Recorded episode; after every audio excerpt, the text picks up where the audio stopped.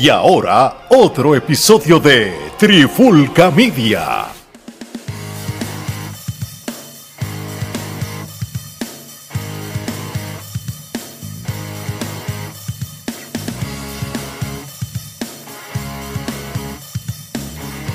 Oye, oye, oye, Alex Torres junto a Mari Gerardo de Trifulca Media y bienvenido a un nuevo episodio de la Trifulca Wrestling Podcast, donde en esta edición de hoy vamos a hablar de un evento que, que realmente desde que yo vi cómo iba a ser la cartelera, yo sabía que no me iban a hacer quedar mal y estoy hablando del pay-per-view del regreso de Ring of Honor, este segundo pay-per-view bajo el comando de AEW, el evento de Death Before Dishonor versión 2022.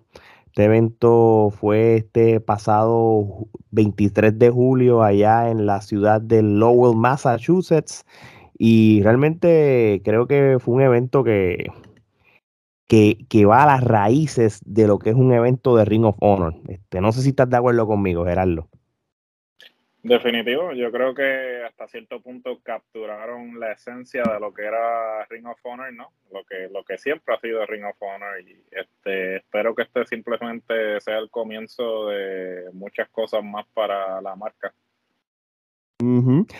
Omar, este, yo creo que Ring of Honor es de los pocos, de las pocas compañías que quizás le damos tanto énfasis durante el año. Creo que hemos grabado posiblemente en los últimos tres años, si acaso tres episodios con Ring of Honor o algo, pero si nos vamos desde la premisa de que el roster está bueno, este, creo que con, con como AEW tiene tanto este talento sin usar que, que, que van a la par con Ring of Honor, yo creo que están haciendo un buen trabajo, ¿verdad? Están haciendo un excelente trabajo y yo voy más con eventos como este de Ring of Honor, AEW, como tal, como marca, tiene que apretarse las pilas porque Ring of Honor es como que la manera más calladita, eh, más simple, sin tanto ruido, pero cuando vas al contexto del evento, el evento fue mucho mejor que los pasados dos eventos de AEW. Con eso nada más te digo que realmente AEW la, la botó del parque adquiriendo Ring of Honor como compañía pero se tiene que poner las pilas porque este pay-per-view o este evento que lanzó Ring of Honor fue mucho mejor que cualquiera que yo haya visto en el pasado de ellos en los últimos años, porque siempre habían eventos de Ring of Honor que tú sacabas dos luchas que estaban brutales, tres luchas, pero esto es un evento que hasta desde el pre-show estuvo bueno.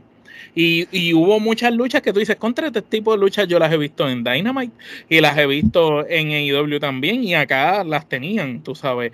Y, eh, fue un, buen evento y un buen balance entre el talento veterano, el talento joven y los nombres grandes y estrellas, porque pues las luchas estuvieron balanceadas, no era más de lo mismo. Muy bien, exacto, y, y, estoy de acuerdo contigo. Este evento tuvo este, cuatro luchas de pre-show, más las luchas que hubo de 8, en de 8 de la noche en adelante, este, podemos ir rápido por lo menos a lo que son las luchas del pre-show porque pues este, creo que, que comparado con otras compañías o otros pre-show de diferentes empresas, creo que Ring of Honor hizo un buen trabajo en dar buenas luchas para hacer un pre-show y, darle eh, este tiempo a otros luchadores que no se están utilizando y, y luchadores que podemos llamar leyendas o veteranos bajo Ring of Honor, por ejemplo, como la primera lucha, Colcabana. El que conoce a Colcabana, pues sabe que Colcabana es nato de Ring of Honor. Este, luchó contra Anthony Henry, en cual lo derrotó. Creo que el público le gustó ver esta versión de, de Colcabana, que es, no es la versión de AEW del, que, que, que, que es como que estilo podcast como en cuestión de personajes, este es el Col Cabana que la gente se acordaba mucho como tal. El luchador, este el, el Col Cabana luchador, el que la gente le gustaba antes de haber llegado a AEW. Así mismo es. So, empiezo contigo y podemos ir rápido. ¿Cuántas canepas tú le esta lucha? Le doy dos kenepas para abrir el evento. Entiendo que fue bueno porque tienes un veterano en Colcabana y Anthony Henry eh, lució espectacular, hermano. Eh, me sorprendió mucho, inclusive me hizo pensar que le iba a ganar a, un veterano, ¿me entiendes? Entonces estuvo, estuvo interesante la lucha, fue muy buena, balanceada, diría yo. Muy bien, Gerardo. No, definitivo. Este, aquí el detalle que pude ver este, en cuanto a la reacción del público a Colt es que no importa cuánto tiempo esté fuera de televisión, Colcabana siempre va a ser el calendón de los que este, somos fanáticos de lo que es la este, lucha libre independiente, ¿no? Este, sin duda alguna, eh, si lo ponemos en perspectiva, Colt fue el pionero de lo que es el podcast de lucha libre, ¿no? Este, él fue el que abrió la puerta y entonces medio mundo empezó a hacerlo. siempre, de alguna manera, todos nosotros le tenemos que agradecer a Colt que fue el primero que se dio la tarea de hacerlo. Eh, y entonces, en términos de la lucha, la lucha buenísima, como dijo Omar, el, el chamaco este, hizo tremendo trabajo. Sorprendió, ¿verdad? Para estar con un veterano. Sí, para estar con un veterano, este, sorprendió. El, el chamaco definitivamente tiene potencial. Y pues, obvio, sabemos que pues la victoria se la iban a dar a Colt. No teníamos ni idea eh, de que fuera lo contrario, ¿no? Y más aún siendo pues Colt este, un Ring of Honor Original, este, si lo podemos poner así. Así que fue tremenda lucha para comenzar este, esta cartelera o el pre-show.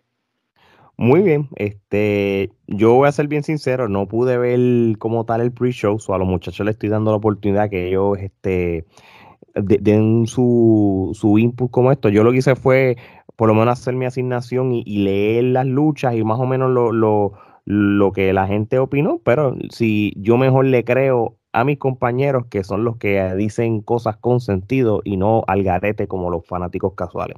So, mira, vamos para la segunda lucha. Este, los Trustbusters, este es el grupo de Ari Daivari y Slim J.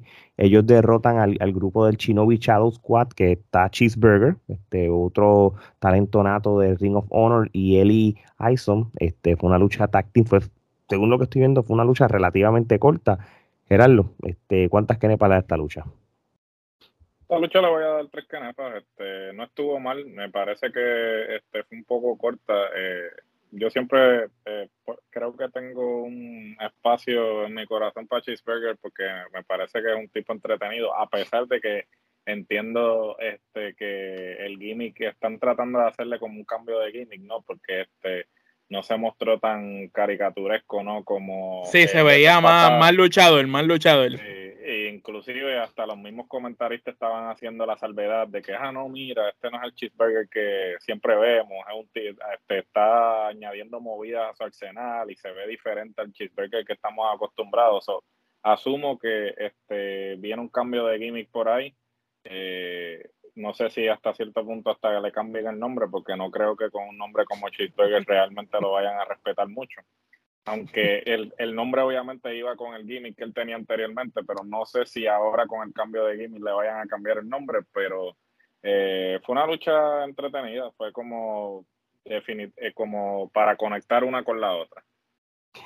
Fíjate, y, y, Cheeseburger pues tiene su historial de Ring of Honor. Este, él hacía pareja con Roderick Strong en un momento dado, cuando tenían la riña con el Red Dragon, aquel entonces con Bobby Fish y Kyle O'Reilly, para cuando en su pick, las luchas de campeonato en pareja de Ring of Honor, Roderick Strong hacía pareja con Cheeseburger.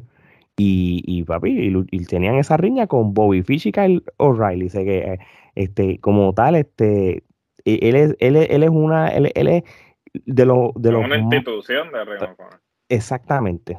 después lo sacas de Ring of Honor, pero qué caramba, tú sabes. Este, tuvo buenas luchas con, con Jay Lethal cuando por el campeonato de la televisión para allá, para el 2013, 2014, por allá, este, como tal. So, realmente, pues, este él prácticamente, eh, en, como dice Gerardo, él es una leyenda eh, acá y es bueno que, que lo traigan para, para esa lucha, aunque sea un dark match como tal o un pre-show.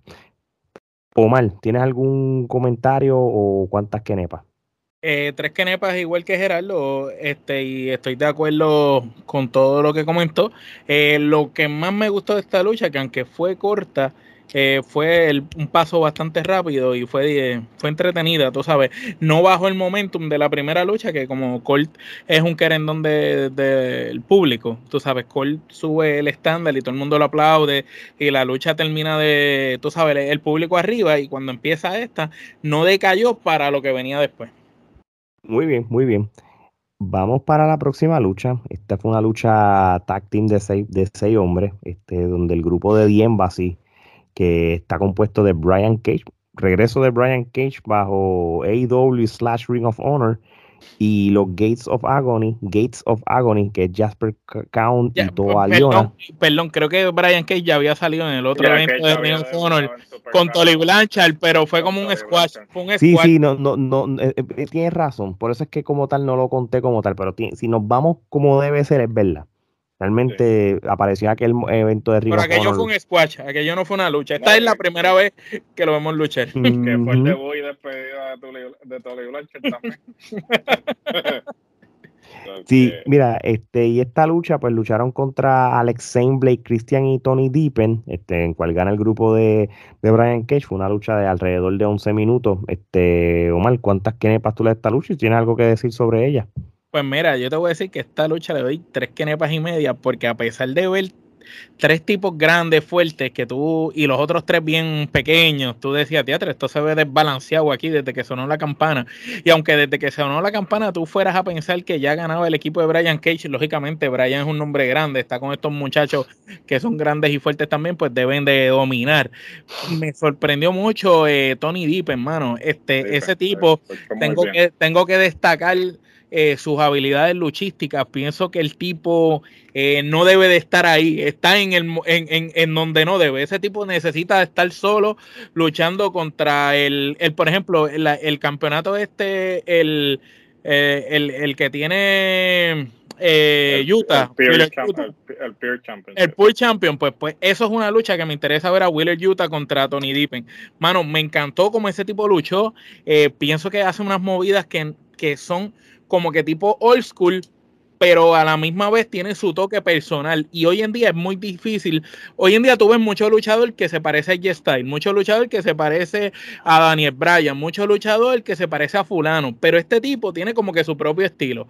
Es algo como Drew Gulak eh, cuando estaba en, WWE que tú decías, tiene algo de Daniel Bryan, pero tiene su propio estilo. Y aquí Tony Dippen tiene sus propias movidas. Me llamó mucho la atención cómo lució. Fue el más dominante de su equipo y, fue el que hizo que por un momento fuera creíble que le ganaran a, los contrincantes. Obviamente, Brian Cage, pues una máquina, eh, hace movidas muy aparatosas y ágiles para su tamaño.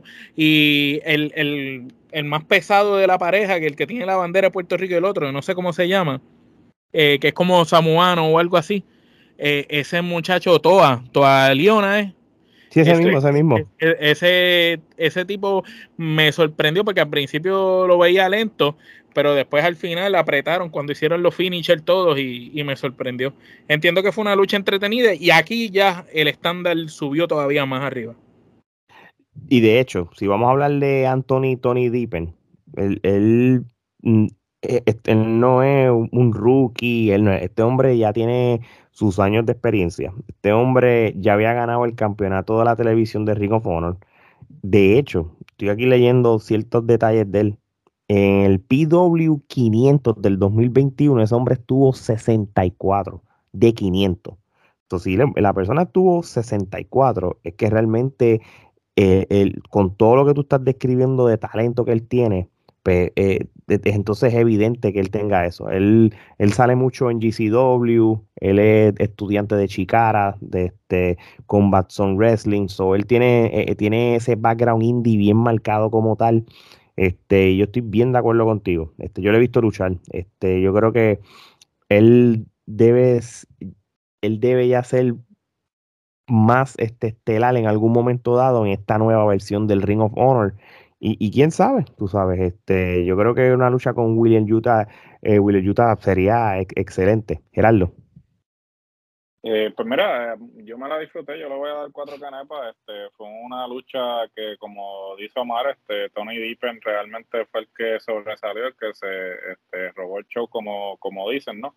Este, se echó la lucha aquí, se la puso aquí. Se, echó la lucha al hombro y este, usualmente cuando tú ves este tipo de lucha, ¿no? Ves este, un grupo corpulento como lo es Brian Cage, este, junto con los otros dos, este, tú dices, pues esto va a ser un squash. sin embargo, no, al contrario, este, me parece que hicieron un contraste interesante y este, se dieron, se dieron, se dieron de verdad y este, pues finalmente están haciendo uso de Brian Cage. Vamos a ver cómo entonces este continúan utilizándolo. Eh, sabemos que pues Tolly Blanchard ya no va a ser parte de Ring of Honor, o lo de Tolly Blanchard Enterprises pues este pasó a la mejor vida. Ahora este pues el manejador va a ser este Prince Nana, que pues obviamente para aquellos que consumen eh, Ring of Honor pues saben que Prince Nana ha sido manejador de este eh, unos cuantos luchadores este, importantes en la historia de Ring of Honor este, previo a la lucha, pues Prince Nana, pues como parte del, de la historia, pues dice que le compró a Tolly Branchal Enterprises. Manera de, eh, sacarlo, de sacarlo de la historia. Manera, manera de sacarlo, aparentemente hubo una falta de comunicación. Él tenía este, una reunión de su ministerio que él hace en, la, en las cárceles, en las prisiones y pues hubo una falta de comunicación ahí. Parece pues que Tony Khan este, entonces no le dio el beneficio de la duda. Tony Khan le dijo, no pudiste llegar porque ¿qué excusa tienes? No, es que estaba llevándole la palabra del Señor a unos presos. A mí no me importa, estás despedido. Ah, sí. Y, ahí abrazó a César. Este, abrazó a César y le dio un peso en cachete bien random. Y César, mira, ¿qué te pasa? Cuatro, cuatro canepas y este, estuvo muy buena, estuvo muy buena la lucha. Esto creo que era lo que estábamos comentando tras bastidores, que este pre-show realmente, a diferencia de otros pre-shows, este, tuvo muy buena lucha. No, yo, yo te digo la verdad, cuando empezó el pre-show, el evento, yo dije, contra, hubo un pre-show, déjame verlo. Y vi la primera lucha y yo dije, coño, no está mal, déjame ver la segunda, pan, y seguí viéndola. Cabrón, cuando pasa esa lucha, yo digo, diablo, si esto es el pre-show, ahí fue que yo busqué la cartelera y cuando vi la cartelera yo dije, no, no, olvídate este evento, esto va a ser, y a mi entender hubieron un par de ramilletes en, este, este, en esta cartelera. Y el pre-show, ya estamos hablando que empezamos con dos kenepas y aquí yo le di tres y medio y Gerardo le dio cuatro a esta lucha, o sea que, que es bastante puntuación alta para un pre-show. Así mismo es. Y de un excelente pre-show, pues vamos entonces a lo que es el evento. perdón, la de Alison Kay y Willow si no me equivoco. Sí, la de Erickson K. que la, que la que gane creo que va por el campeonato, ¿verdad? Ahora, Gerardo, algo así. Correcto. Willow va a retar a, Mercedes Martínez por el campeonato de las mujeres. Cabe destacar pues que Willow fue finalista de eh, la cuando coronaron la primera campeona de mujeres, este, que obviamente eh, fue la primera campeona, actualmente está militando con el NXT color neón. Eh, sin embargo, Willow lució muy bien en esa lucha e inclusive en esta lucha lució. Me parece que si Khan es inteligente eh, y quiere empujar a una nueva cara, yo creo que Willow es la persona indicada. Tiene carisma. Tiene el carisma, eh, tiene la destreza luchística para echarse la, la compañía, bueno, la división femenina en los hombros y al público le encanta, el público le encanta, está con ella. Sí, ¿no? O sea, tiene buen dominio del público, o sea, lucha muy bien, o sea, tiene un, tiene un gimmick carismático, yo creo que es la persona indicada. Obviamente, eh, y esto es un comentario que voy, que voy a abundar más cuando entremos de lleno a la cartelera, pero pues el booking de Tony Khan no está como para elevar al talento nato de, Ring of Honor, está más bien para este elevar, sus estrellas. Eh, elevar sus estrellas que no las tiene haciendo nada allá. Entonces eso como que va a crear un conflicto a largo plazo y obviamente vamos a entrar en, en más detalles, obviamente, porque pues sabemos que como, como resultado de la primera lucha, pues hubo un incidente tras bastidores Sí, pero, pues, pero hay que admitir que, hay que admitir que esa lucha de Alison Kay y Willow estuvo muy buena. Y Alison Kay no es ninguna porquería de luchadora, tú sabes, es una gran luchadora y tiene buena experiencia. Y a mí lo más que me gustó fue como como ambas pudieron mantener el momentum porque venían luego de una gran lucha. Entonces, luego de aquella gran lucha que fue interesante, no la dejaron caer, ¿sabes? Y era un momento difícil para ellas tener esa lucha que cerraba el pre-show, porque las pusieron para cerrar el pre-show y tenían que más o menos mantener el estándar de la lucha anterior y entiendo que fue, fue muy buena. A mí me encantó este, esa lucha también. Yo le doy cuatro kenepas. ¿Tú cuántas kenepas le das?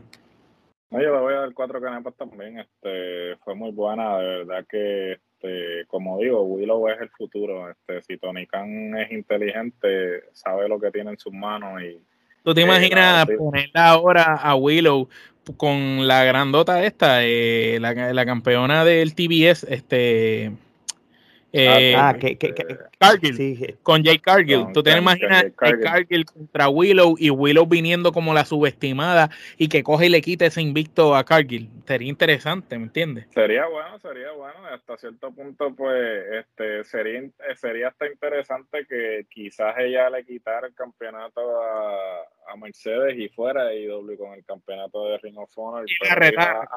y la retara, como que mira, vengo aquí a buscar nuevos retos y sería interesante, pero vuelvo y repito y este hago hincapié en que pues eh, Willow de los talentos natos de Ring of Honor este es una de las personas que Tony Khan debería empezar a elevar. Ella y Gresham. Eh, eh, ah, vamos a entrar en detalle de por qué eso no va a poder. No va a ser chinche con Gresham, mano. pero da pena, da pena. Sí, yo creo que a, a, a, Tony Khan se le está yendo la guagua bien brutal. Yo creo que él, mismo bajo del su, lo que él mismo creo. Pero nada, ya estamos listos entonces para la primera lucha. ahora sí. Ahora sí. Ahora sí, ahora sí, ahora vamos a hablar. Bueno, la primera lucha. Esto fue rapidito. La lucha por el campeonato mundial de Ring of Honor. Claudio Castagnoli, a.k.a. Cesaro, este, junto a William Regal, este, derrota a Jonathan Gresham este, por pinfall. Este, creo que fue una buena lucha para abrir el programa, porque creo que viendo el fin, con qué terminó el evento y cómo terminó, yo creo que no iba a dar el, factor wow o, el factor satisfactorio. Ellos lo sabían, ellos lo sabían.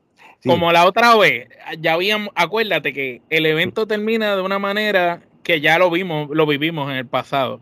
Entonces, vivimos ya lo que podía hacer. Ellos no, ellos saben ya, y tú sabes, Cesaro es tremendo y Gresham también, pero no iban a terminar jamás y nunca con mejor momentum que, que los que terminaron. Y qué, gran manera, y obviamente cuando tú veías a Cesaro en esta lucha, eh, se veía superior Cesaro. No es, que no es que Gresham es un mal luchador, es un tremendo talento, pero Cesaro simplemente ahora está en su momentum y tiene todos los ojos puestos en él. Y esa lucha tan rápido por el campeonato, eso era evidente que Cesaro lo iba a ganar. Tú sabes, que tuviera duda de que Cesaro iba a perder. Esto no es WWE que le daban a Cesaro las oportunidades y las perdían. No, eh, y realmente esta lucha como tal fue una buena lucha entre ellos dos como tal. y fue este, técnica, fue bien técnica la lucha. Fue técnica, este, pero vamos a ser realistas. Yo soy, tú, nosotros tres somos fanáticos de Cesaro. Y lo voy a llamar Cesaro porque porque me da la gana. este, ya estamos acostumbrados. pero este, yo creo que Jonathan Gresham, en cuestión de técnica, se lo, lleva por la milla extra. En técnica, en cuestión del paquete completo, pues cesaron mucho más hábil, más fuerte, más rápido. Bueno, claro. Realmente, lo, realmente los años de WWE no fueron en vano, en, de, cierto modo, en cuestión de, de él como producto, como, como él ahora mismo se vende para cualquier lugar, ¿tú entiendes? Este, y eso lo ayudó. De que WWE lo mal utilizó por mucho tiempo son otros 20 pesos, pero que salió con un, un upgraded version de él cuando... Sí, sí, este no es el Claudio que estaba antes en Ring of Honor, este es el Claudio 2.0 en esteroide, el mejor Claudio, tú sabes. Exactamente. Y, cuando digo esteroide no lo digo en, el sentido de que se pullan. Sí, sí, sí, es como... Es para los idiotas, para los idiotas que nos escuchan, no, no, es en el mejor sentido, es que, es que Cesaro cuando salió de WWE, como dice Ale, salió como un conocimiento que no tenía cuando entró. Y se ve cuando él sale al ring, ya él sale como una superestrella. O sea, Cesaro no parece, no, no parece un luchador normal. Cesaro, la manera en que él se vira para el público, interactúa con el público, no es la manera que interactúa un luchador de por ahí. O sea, tú ves a Cesaro y tú dices, ese tipo es una estrella, parece un campeón mundial, pero no tenía título. Y ahora pues se lo quitaron a Gresham y se lo dieron a Cesaro. Para mí la lucha, yo le doy tres quenepas y media. Tampoco fue que fue del otro mundo, pero fue, una, eh, eh, buena lucha para abrir. Sí, fue una lucha para abril. Este, yo le doy tres quenepas. Este, Pero hay como cuatro eh, luchas que van después que tuvieron mejores. Así mismo es. Este, Gerardo, ¿alguna opinión sobre esta lucha? Este, ¿cuántas quenepas? Yo le voy a dar tres quenepas. Este, fue una lucha decente. Ciertamente para mí Gresham eh, se llevó la mejor parte, a pesar de que este Cesaro fue el que prevaleció. Pienso que Gresham fue el mejor que lució. Eh, ciertamente pues eh, sabíamos que pues eh, Cesaro no iba a perder. era más que obvio, no lo iban a poner a perder. Después del abrazo, abriendo, la cartelera y todo. Este, y mi comentario, yo soy el mayor, el, el, el, que más apoya el servicio al fanático, como le dicen el famoso fan service. Pero a veces el fan service, y en este caso en el booking, eh, lo que puede hacer es, eh, perdonando la expresión, joder este, tu booking a largo plazo. ¿Por qué? Me explico. Eh, Jonathan Gresham, cuando pues Ring of Honor decide irse, coger la sabática, ¿no? Previo a que este, Tony Khan la adquiriera, pues Gresham, se fue por ahí a defender el título. Se, fue por el mundo a, defender el, título. Este, mantuvo la marca viva, ¿no? Este, y fue fiel porque él pudo haber hecho lo que hicieron los otros, que se fueron a, a Impact a hacerlo del ángulo ese de Ring of Honor, de la invasión y toda la cuestión, y otros talentos que pues hicieron lo propio. Sin embargo, Gresham eh, se fue a cada independiente eh, fue a Japón, este, fue al Reino Unido, en fin, este, fue a diferentes territorios. Fue darle el campeonato. Como el campeón de Ring of Honor defendiendo su campeonato. Entonces, cuando tiene la oportunidad de este entonces regresar luego de esa gira. Y le ganó a Bandido también en tremenda lucha. sí, la, la, la, la, para unificar los dos campeones. El título. Entonces, eh, lo que me molesta es el hecho de que haces una lucha así de la nada, sin ningún tipo de historia, porque no había ningún motivo por el cual pues Cesaro tenía que luchar con Gresham. Y, a mí me hubiera gustado que la lucha hubiera sido no titular y que Cesaro hubiera ganado igual que terminó. Y entonces daba la oportunidad para una segunda lucha. Claro, porque entonces había una razón de ser, había, una, había un motivo por el cual así. que dar una, Claro, pero entonces hace eso no solamente para el fan service, sino para eh, calmar su este grupo y el grupo que tiene adentro, porque definitivamente Tony Khan este es el grupo más grande que existe en la lucha libre. La única diferencia entre eh, los grupos normales y, y, él es que él tiene dinero. Este, entonces, yo me he dado cuenta, y por eso fue que hice el comentario anteriormente, de que Tony Khan lo que quiere es este eleva, eh, eh, quiere utilizar a Ring of Honor como su este eh, patio, ¿no? quiere hacer lo que hizo Winston y CW. Claro, claro, utilizar la marca para entonces este coger talento que él no está utilizando, mandarlo para allá y, darle el valor que se merecen. Y dar, sí, poder justificar. Pero entonces, ¿qué vas a hacer con el talento que, está ya en ese roster? Que probablemente se sienta como que, ok, yo tengo oportunidad de crecer aquí, si siempre va a venir otro de allá y va a venir a tumbarme el kiosco. Entonces, Déjame contestarte esa pregunta que hiciste. Tú sabes lo que va a ir pasando. Eventualmente, estos luchadores natos de Ring of Honor que no son los que Tony Khan quiere elevar, van a irse disgustando y se van a ir yendo o sus contratos van a ir expirando y no se los van a renovar. Y Tony Khan poco a poco lo que va a convertir en Ring of Honor es, eh, van a haber menos luchadores de Ring of Honor y todos los que, como tú estás diciéndolo claramente, no pueden estar en la empresa como tal, en, Dynamite y en Rampage, pues son los que van para Ring of Honor. Y eso es lo que va a pasar ah, y, se, y se está viendo ya, porque si tú ves la estructura de, del evento, sacando la lucha de los hermanos, todas las demás luchas son con alguien de allá, tú sabes. Claro, y entonces es triste porque entonces este, no le está dando oportunidad a, otro talento. Eh, talento que se fajó, por ejemplo, lo hizo con Josh Woods y Josh Woods eh, defendió el campeonato del Pure. Este, el tipo es un luchador de tres pares y entonces lo pones en el primer evento donde tiene por fin la plataforma para lucir, lo pones a perder con Utah sin ningún motivo alguno.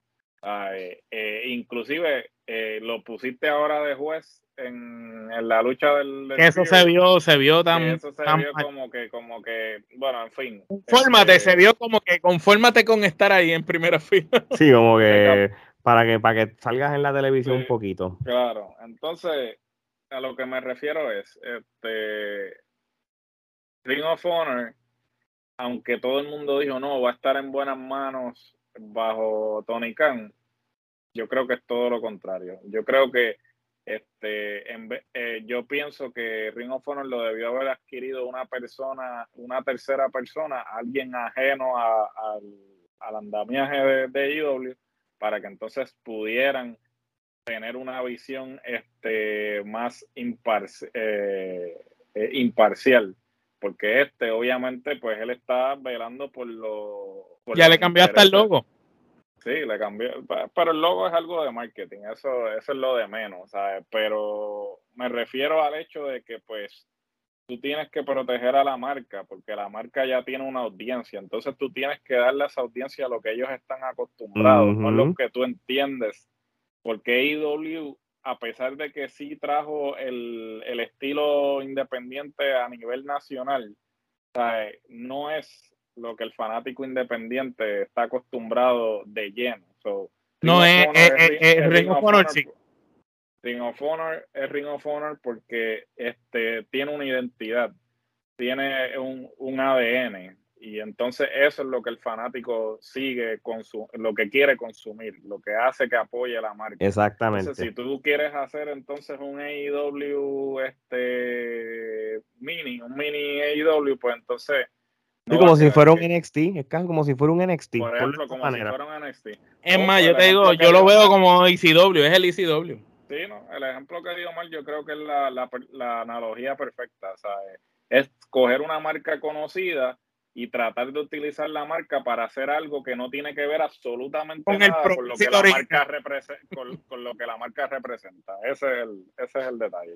Y ahora, y un comentario de la lucha, esta lucha estuvo dividido, el público estuvo mitad a Gresham y la otra mitad estuvo a Claudio. No fue que Claudio tuvo todo el pop eh, tampoco, inclusive para balancear eso metes a William Regal a los comentarios para que William Regal pudiera eh, em, meterte en la cabeza, si tú no estás convencido de que Cesaro o Claudio Castagnoli eh, puede ser material de campeón, pues él se encargó en los comentarios previos durante la lucha de, hacerte entender que Cesaro es el hombre, que Gresham es buenísimo, que es un gran luchador técnico, pero que el paquete completo es Cesaro. Exacto. Este, yo como quiera, este, yo pienso que a pesar de que fue una lucha buena, no fue una ramillete quenepa, fue tres quenepas, este, yo creo que también la lucha, como, yo, lo que pasa que esta lucha fue a última hora. Esto no fue una lucha que, que se desarrolló. Bueno, nosotros no sabíamos de esa lucha hasta los otros días. no, eso fue cuando Grechan luchó en AEW y después apareció Cesaro y él ni habló, prácticamente pues dejó entender todo. Yo, yo, yo te voy a decir una cosa, esta es mi opinión. Este, está cool que, que Cesaro este, o Claudio pues, haya salido en Ring of Honor y todo y, haya ganado. Pero yo creo que a estas alturas de su carrera, ¿verdad? Después de esos últimos dos años que estuvo en WWE, que, que tuvo esas luchas con Seth Rollins, que tuvo esa lucha con, con Roman Reigns y todo, que tuvo esa lucha por el campeonato, que fue la única oportunidad que le dieron y, y, y lució bien ¿En, un montón de años. yo, yo creo que a diferencia de otros talentos de AEW slash Ring of Honor, yo creo que Claudio este, era, e, es de estos pocos luchadores que si yo lo traía a una empresa nueva, yo lo tiraba rápido lo más arriba posible porque él, él, él se fue de WWE en un estándar súper alto. Yo no menosprecio el Ring of Honor. A mí me gusta Ring of Honor. De hecho, este, este evento yo lo nomino para uno de los mejores eventos del año de la lucha libre hasta ahora. Nominado, este, por lo menos opinión mía. ustedes dos tendrían entonces que, dar su opinión si al final es, o no es. Yo, yo, no, yo siento que Claudio aquí no es un ogre a su carrera. Puedo decir que le resta, porque Ring of Honor no es un top ahora mismo como tal. De igual manera. Pero acuérdate que, que si tú vas a lo que yo entiendo esa parte, pero cuando tú ves el evento, tú te das cuenta que este evento de Ring of Honor nos va a dejar claro de que ya no van por la línea que era Ring of Honor, como Gerardo dijo en un momento dado, sino que esto es otra cosa ahora y te está poniendo a Ring of Honor en un upgrade también. No, por, supuesto. te están dando a Cesaro como campeón porque ya esto no es el Ring of Honor que tú pensabas que era, ya esto no es. Tú sabes, ellos elevaron y de hecho esta cartelera está diseñada para elevar porque todas las no hay una lucha mala aquí. No, de, hecho, por eso lo estoy diciendo. Eh, por eso es que yo pienso que esto es uno de los mejores eventos del año sin, sin, sin ninguna sin ninguna duda. Pero si hoy fueran los Kenepa, para mí es el evento del año. Si hoy fueran.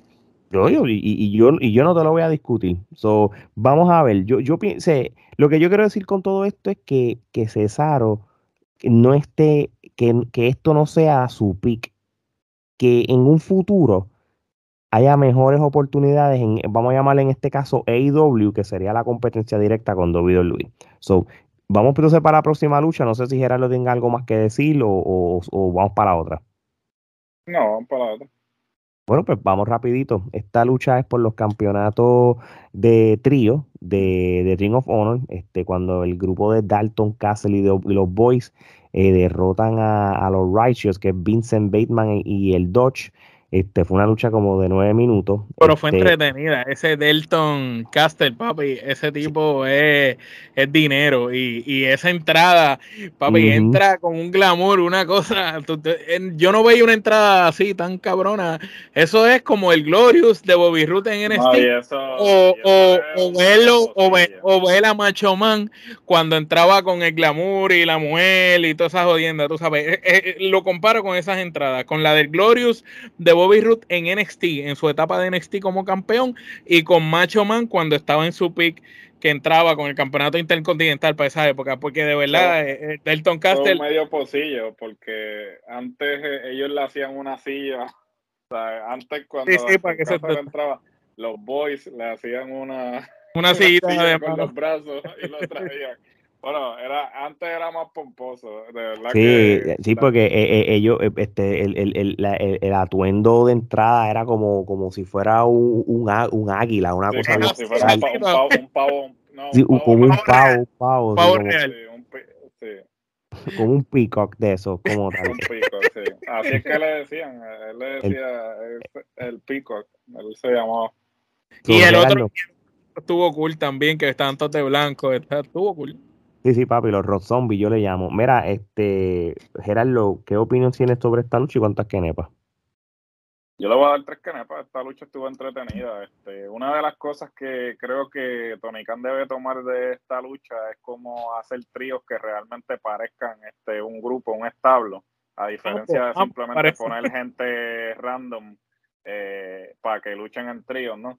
Este, obviamente el grupo de Vince Maga, Magalaya, whatever que el apellido de él, siempre se eh, The Righteous era, o sea, se ven que son como que, mira, son, son un, trío, papá, papá, están combinados, la cuestión. Y el gordito, papi, cuando se tiró ese Swanton. sí, no, el, ese tipo este, realmente lució muy bien. En el caso de Dalton Castle, pues Dalton Castle realmente es una lástima que cuando iba para NXT creo que no pasó el físico, algo sucedió porque Dalton Castle estaba realmente cargando en un momento dado Ring of Honor en, sus hombros, ¿no? Luego de que pues, todos los luchadores este, importantes se fueron, él era el que estaba realmente bateando ahí como bateador designado y lamentablemente pues, entiendo que fue que no pasó el físico y por eso fue que no llegó a NXT, pero lució muy bien también este ese gimmick de, de él con los boys este siempre me da risa porque el tipo de verdad que eh, hace tremendo espectáculo y, fue muy buena lucha yo le voy a dar tres kenepas muy bien, yo le doy tres kenepas también. Este, hay algo que me di cuenta de esta lucha como tal. E, es bien complicado hacer estas luchas de, de trío. Este, prácticamente la AAA, por ejemplo, lo hace mucho, de 3, 4, 5 y, lo que parece es un circo. En esta como tal, este, no hubo desorganización ni hubo coreografías como hace la AAA. Aquí prácticamente se pudo apreciar un, clásico lucha libre, ¿verdad? Profesional. De trío. De trío. Y, y, y, y, y cómo entre los seis, este, como que hubo una química de lucha libre, y eso a mí me gustó. Y cómo en tan poco tiempo, porque la lucha duró menos de 10 minutos, pudieron lograr tanto. ¿Entiendes? Y eso, y eso hizo la lucha súper entretenida y dinámica. Por eso que yo le doy entonces tres kenepas y media, en mi caso, Omar. Yo le doy tres kenepas y media también como tú. Este, la lucha estuvo brutal. Eh, fuera de ¿verdad? el, el, aspecto de la entrada de Dalton Castle y los boys y lo de los comentaristas diciendo eh, ese es el boys one y aquel es el boys two como que no tienen nombre son simplemente los boys. Este estuvo cool. Este pero realmente la lucha estuvo muy buena y como tú dices Ale no hubo un momento en que le bajaran. Todo el tiempo fue progresivo progresivo eh, y ambos equipos hicieron buen contraste. Los boys y Dalton son más pequeños era una lucha quizás un poco más rápida para ellos mientras que los otros eran un poco más agresivos, más fuertes, y la lucha estuvo muy buena y, interesante eh, el mundo de, oportunidades que abre en ahora, porque esta lucha de tríos me da a mí así, yo diciendo contra, qué brutal sería ver a los Lucha Brothers y a luchando con cualquiera de estas dos parejas. O qué brutal sería ver al House of Black peleando por, por esto, con, contra esta gente por los campeonatos de trío. Sería interesante, mano. Y, y, tú podrías ver diferentes variedades de cosas con luchadores que quizás la gente los ve más o, cree un poco más en ellos y a la misma vez eleva a estos muchachos porque ambos equipos fueron buenísimos. Lucieron bien. Muy bien. De aquí vamos a pasar a las próximas megas luchas. Este, yo voy a empezar con la de, pues, obviamente, por seguir el orden de Wheeler Utah. Eh, contra, número uno. contra Daniel García. Esta lucha, esto fue un luchón, tú sabes, obviamente aquí se ajusta la, la regla de Pure Wrestling Rules Match de Ring of Honor, que lo hemos explicado en otras ocasiones. Si quieren saber de qué se trata, googleenlo y ahí están las reglas. Este, y cuando empezó la lucha, pues salía también como tal. Yo creo que esto, yo les voy a decir una cosa. Yo sabía que Willy el Yute iba a hacer su trabajo, pero yo se la tengo que dar a Daniel García, brother. realmente yo cada vez me convierto más fan de Daniel García en, el poquito tiempo que lo he conocido eh, como tal. Este, son de estos luchadores que, no sabía mucho de él. Este, hasta que pues, empezó a, salir en, en, en AEW como tal. Este, pero realmente este muchacho, buenísimo, de verdad que sí. Este, yo creo que él, él, si Chris Jericho lo tiene en el Jericho Appreciation Society, en su grupo, e, es porque vio lo mismo que vio en aquel, ¿cómo era que se llamaba el otro? En Guevara. En, Guevara cuando joven. es, el, es, el próximo el próximo estrella que va a subir. yo creo que realmente estos dos, estos dos caballeros dieron lo que es una clase de lucha. Bueno, la gente está gritando This is, this is Wrestling como tal, como eh, realmente yo no tengo palabras para describir lo bueno que fue esta lucha y, y, y, realmente como Daniel García realmente me convertí en más fan como él. Ramillete de Kenepa, Omar.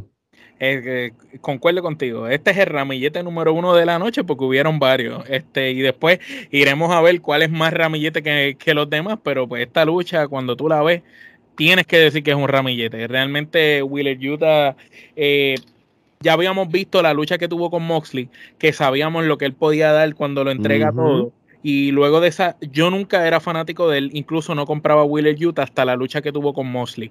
Cuando vi esa lucha con Mosley, dije, contra el chamaco tiene algo y a lo mejor por eso es que le han dado tantas oportunidades. Pero cuando lo estoy viendo aquí con Daniel García, que ya sí lo había visto luchar en otras luchas buenísimas en AEW, pero que estos dos tipos tuvieron un mano a mano, que son dos tipos jóvenes, que son dos tipos que no son muy conocidos y que no, no es que son la orden del día, pero lo interesante, cada uno está en un grupo. Unos están en el grupo de William Regal, el otro está en, en el grupo de Jericho y sinceramente ellos dieron una clínica aquí de lucha libre para cualquiera y luchas como esta son las que hacen que tú digas contra puede haber más luchadores en un futuro que carguen la batuta y, ya no sean los mismos de siempre, porque realmente lo que estos dos muchachos hicieron encima de ese cuadrilátero me recordaba a mí a lo que hacía, como ahorita mencionaba, Roderick Strong, con un Adam Cole, con estos luchadores que empezaron en Ring of Honor cuando estaba, por ejemplo, Jay Lethal en su pick, tú sabes, y todos estos luchadores que ya pasaron por ahí, pues estos dos muchachos me trajeron esa esencia de Ring of Honor en esta lucha que es por el Pool Champion y este mano brutal. Quiero ver esta lucha tres veces más. Y no me sorprende, una trilogía de ellos sería excelente si la dieran como tal. Vamos a ver qué pasa. Gerardo.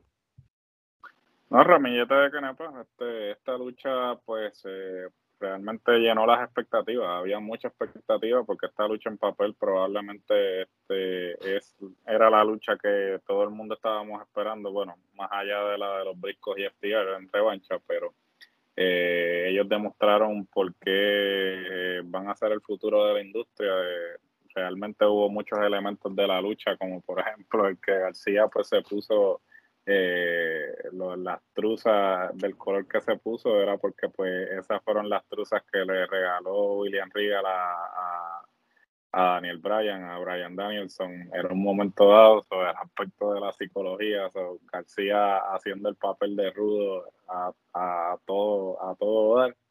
Este, el hecho de que García también le mordió la, oreja en un momento dado y William, y William, Regal vino y dijo, ah, esto es algo que este, yo haría o el mismo le haría.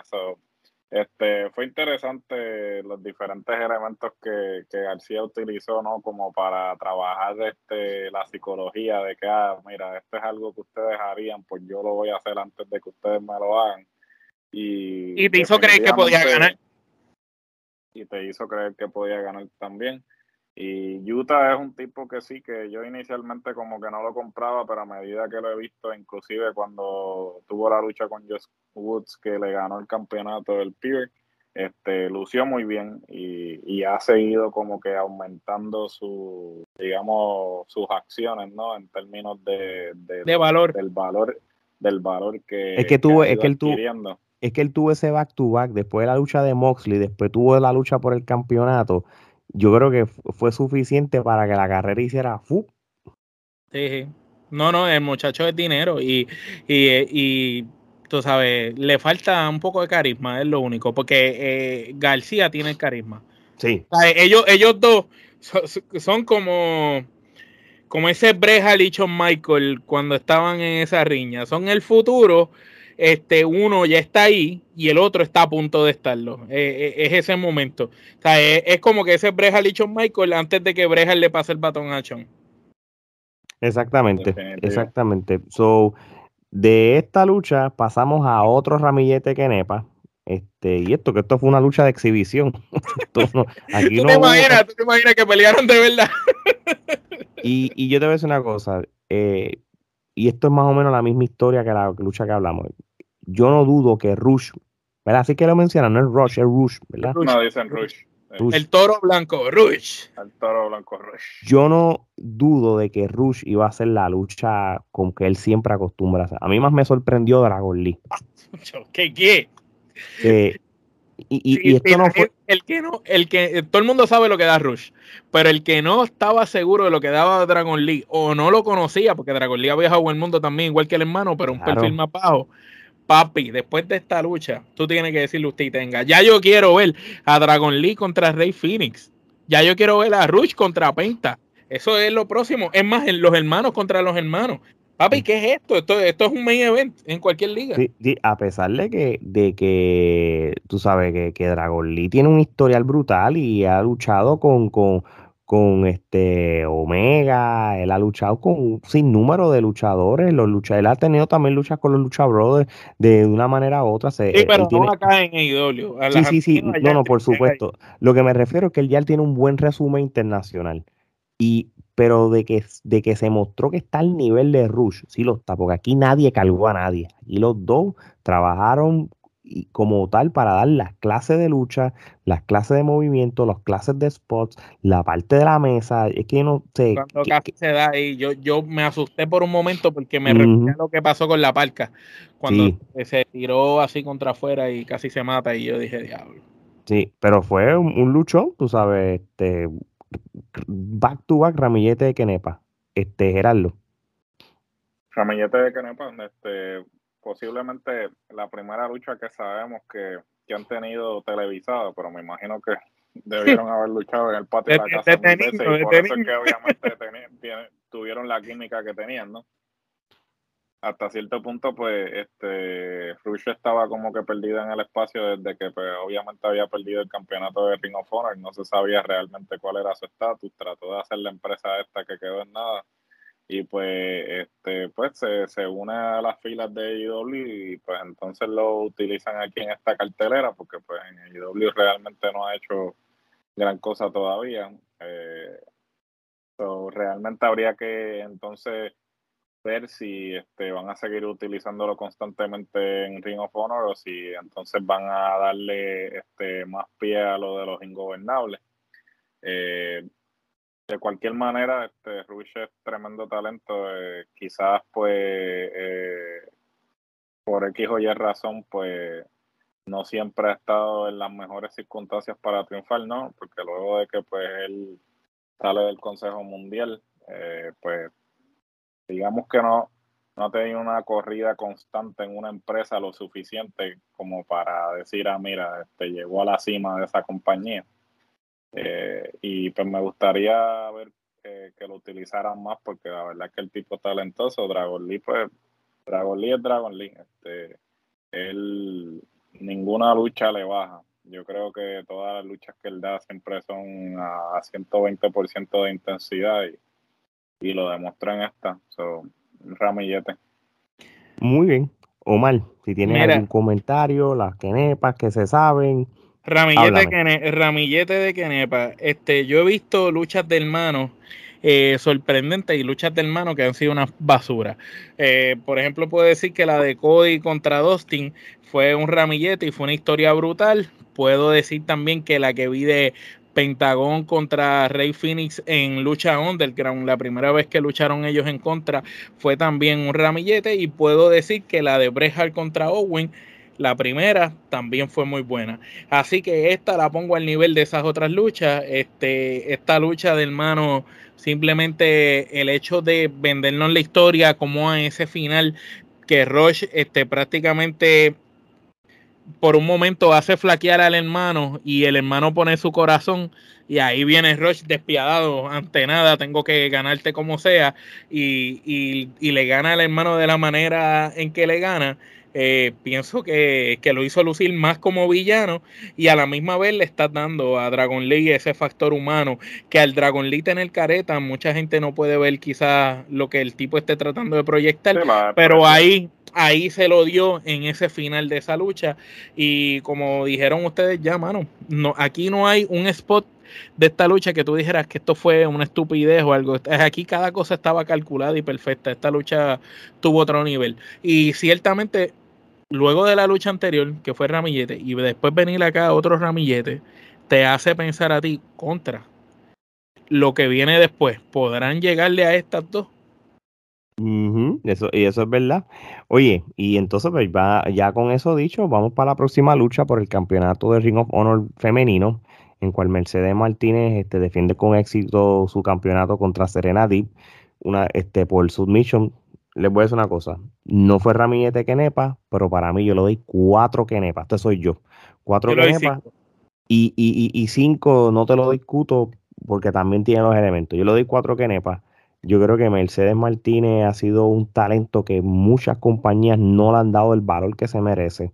Ella realmente tiene las herramientas para ser campeona en cualquier sitio, inclusive cuando estaba en NXT perdieron el tiempo. No la aprovecharon, no la aprovecharon. Y ellas pudieron haber hecho muchas, muchas cosas con ella en WWE y hasta el mismo AEW, que obviamente siguen en AEW bajo Ring of Honor, pero yo creo que si hay una luchadora que realmente es relevante y hace falta en la división femenina de IW que todavía no está como debe estar, es ella.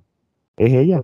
Este, a menos que tú no te traigas a Diuna Purazo o otras mujeres que, no están, ella tiene que estar ahí. Este, de hecho, yo voy a decir esto, sé que no va a pasar porque esta mujer no sé con qué issues mentales tenga, pero Ring of Honor se puede prestar para un regreso digo, no regreso porque ya lo, luchó los otros días, pero para hacer eh, más recurrente una persona como Tessa Blanchard.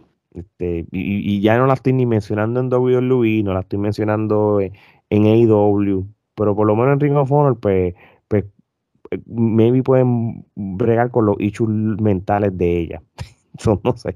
Pero volviendo a esta lucha. Tessa eh, da pena, pero se pegó un tiro ella misma en el pie.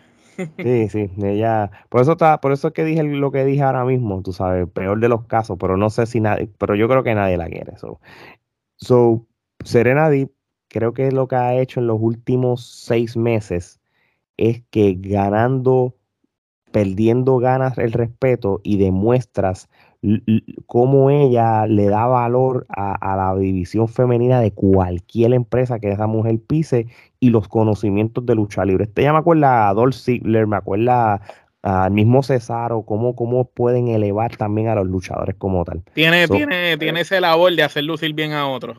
Exactamente. Sí, el Dolph Ziggler femenino, digamos, este, ciertamente, y siempre lo ha sido, desafortunadamente cuando estuve en WWE, pues a mí siempre me, dio lástima que, lamentablemente por los asuntos que, tuvo personales eh, no la dejaron continuar este con el ángulo este pues la sociedad disciplinada este, de la Straight Edge Society eh, pero y sí, para la eh, gente que no sabe, esa es la que siempre le recorta la cabeza cuando tenía el grupo en WWE.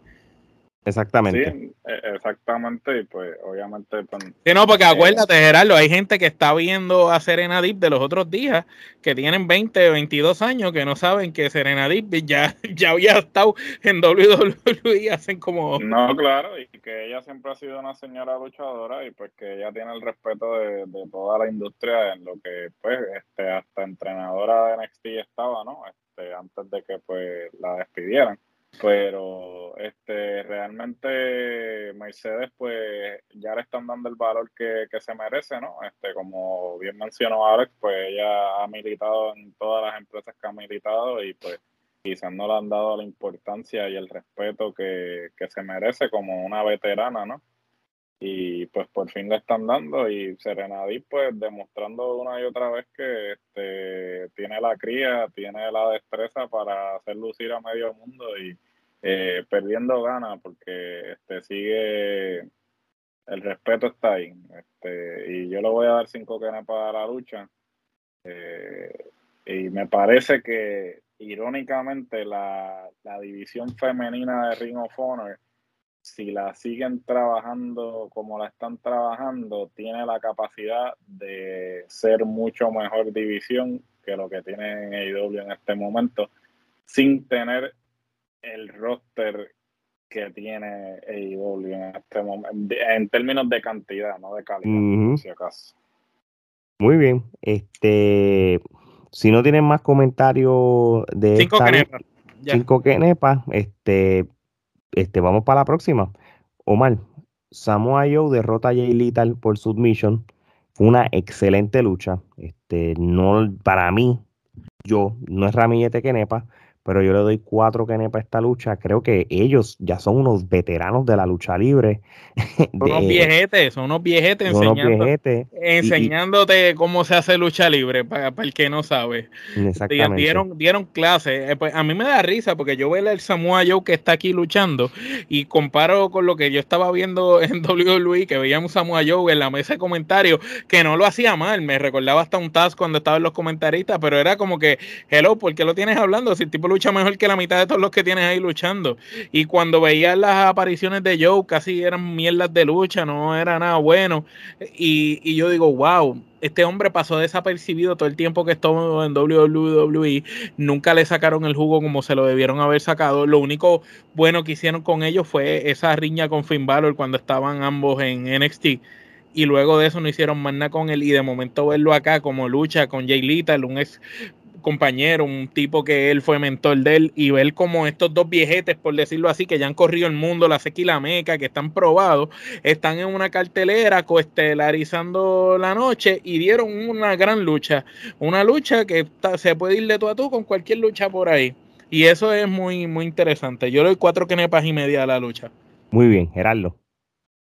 Yo le voy a dar cuatro canepas y media también. Este, una lucha muy buena. Eh, definitivamente Samoa Joe se crece cuando, cuando está en Ring of Honor. Ring of Honor ciertamente yo creo que saca lo mejor de Joe, aunque no estoy menospreciando ninguna de sus este, eh, ejecutorias en otras empresas, pero sin embargo yo creo que Joe cuando llega a Ring of Honor ahí es que él, él se crece, ¿no? Porque pues tiene algo que, que tiene que mantener ese estándar, ¿no? Yo creo que este, en lo que respecta Joe en Ring of Honor, hay un estándar que se tiene que mantener y esta lucha no es la excepción. Este, Lita y Joe, quizás este, dos de las personas que representan eh, eh, dos generaciones quizás de, Ring of Honor. Eh, más, más Lita en el sentido de que Lita fue el que, digamos, luego de que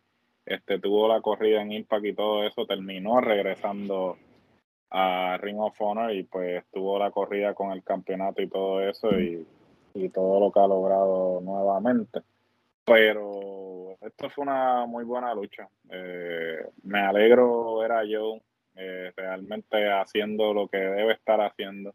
Eh, no es que esté criticando su habilidad como comentarista, al contrario, este, muy buen comentarista y cuando realmente le toque, pues me parece que haría este, una transición perfecta. Eh, Pero todavía tiene mucho que aportar dentro del ring. Todavía tiene mucho que aportar en el ring. Él físicamente está todavía bien y creo que relegarlo a la mesa de comentaristas era, eh, era un pecado.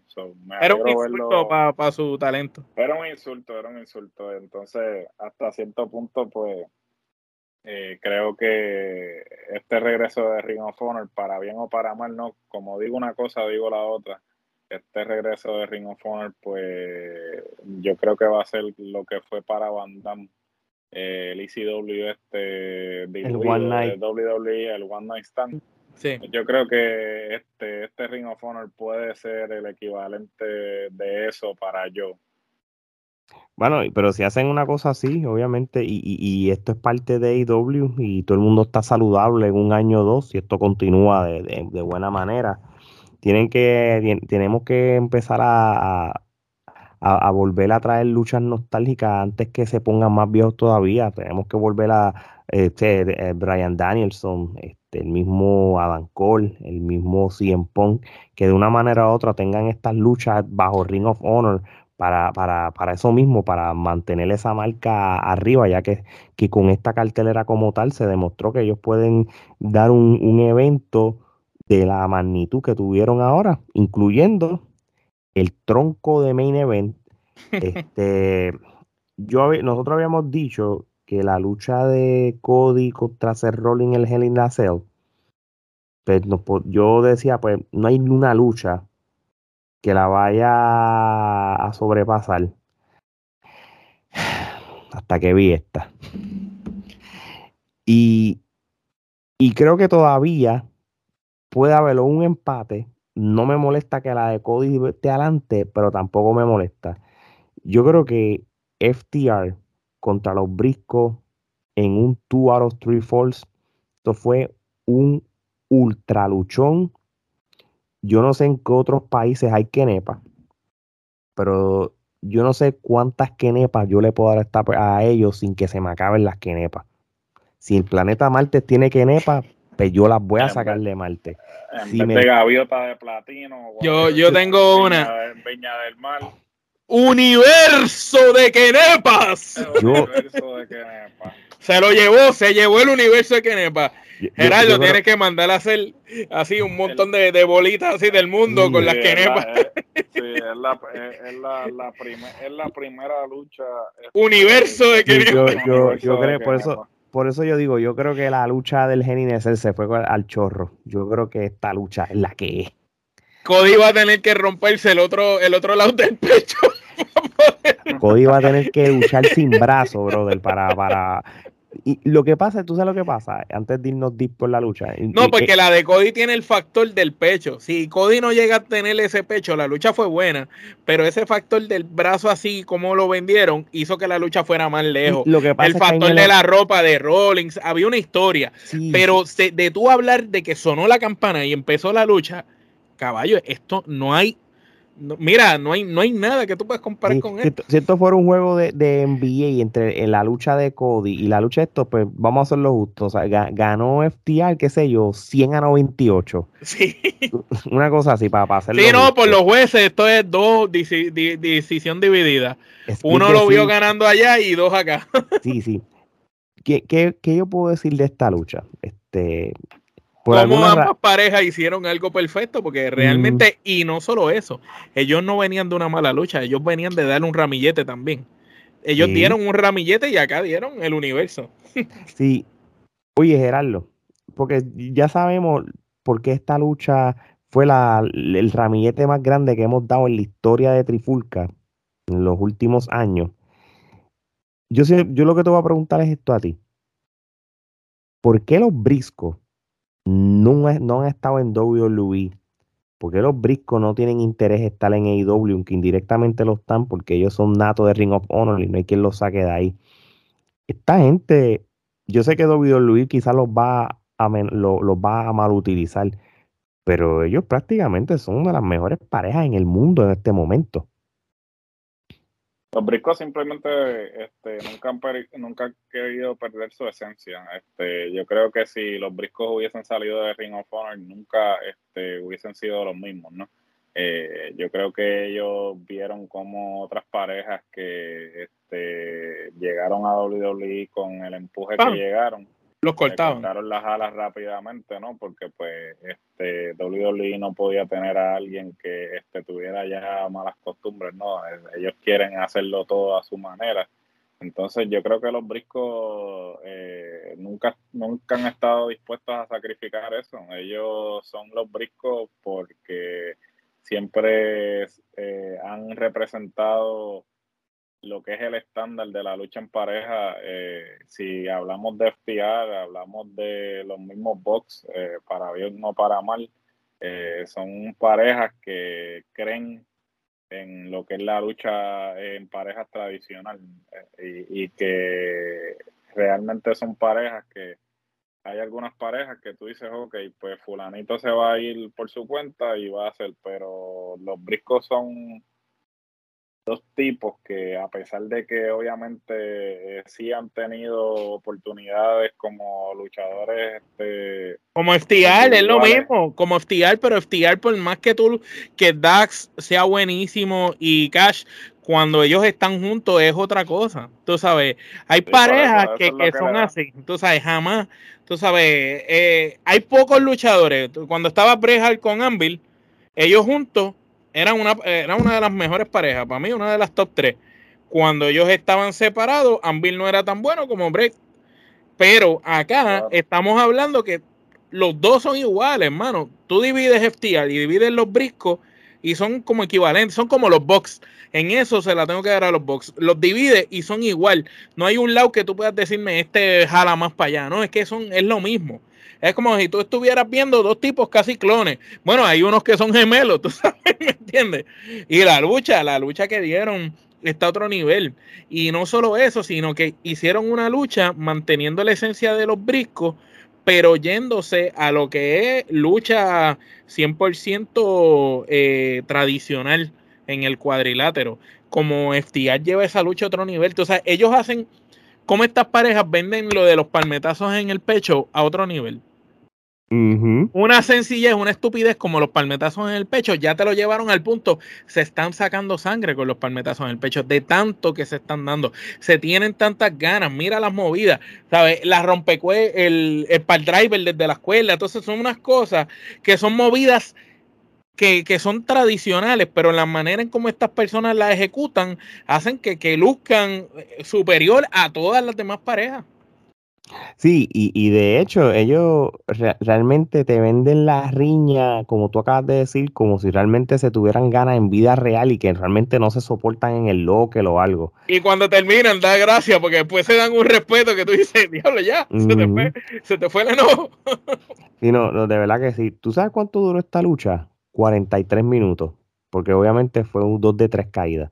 Y dime, en qué, dime cuál, cuál momento fue aburrido. Cabrón, no hubo un momento, yo, yo, yo no me pude parar a ir al baño en esa lucha.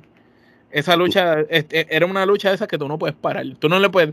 Una vez tú la estás viendo, tienes que seguir. Que se puede caer el mundo al lado tuyo y tú ahí pendiente a la lucha. la, lucha estuvo muy buena. y hay que admitir que luego de esta lucha, realmente, ¿qué es lo próximo? FTR tiene que ganar los títulos de AEW obligado. Si tú quieres vender a FTR como la máxima pareja mundial, tienen que realmente este, ganar los campeonatos de IW. Estoy de acuerdo contigo. Es, lo, próximo, ya, es lo próximo, porque ya no hay más nada. Ya, y, y obviamente en su en, en, en, lo que le llamamos el bragging right, con esos campeonatos, ellos pueden decir, by the way, los de WWE ya los gané también. y los de NXT, eso ya los tengo en récord pero tener cuatro campeonatos en pareja ahí, este, mostrándolos todo el tiempo, hecho, sería, sería un plus como tal. De, hecho, de hecho, yo me voy más lejos. Yo, yo acabaría esta trilogía. Hacho, la cojo en, en el All también y los meto estos dos luchando también ahí que se chave.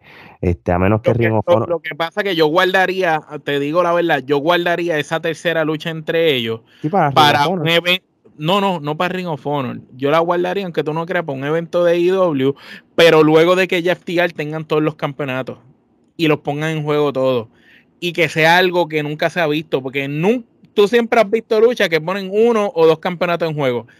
Tú te imaginas una lucha que FTR diga, yo pongo que, que, logre Tony Khan, obviamente, tener los permisos de las empresas, pero que sea una lucha con cuatro correas envueltas que estamos hablando que la pareja que gane va a representar cuatro empresas a la misma vez como lo estaría eh, representando FTR. Eso sería brutal. Eso eh, puede ser el main event de, cualquier evento de lucha. Y lo más grande que lo llevas a todos lados, mano.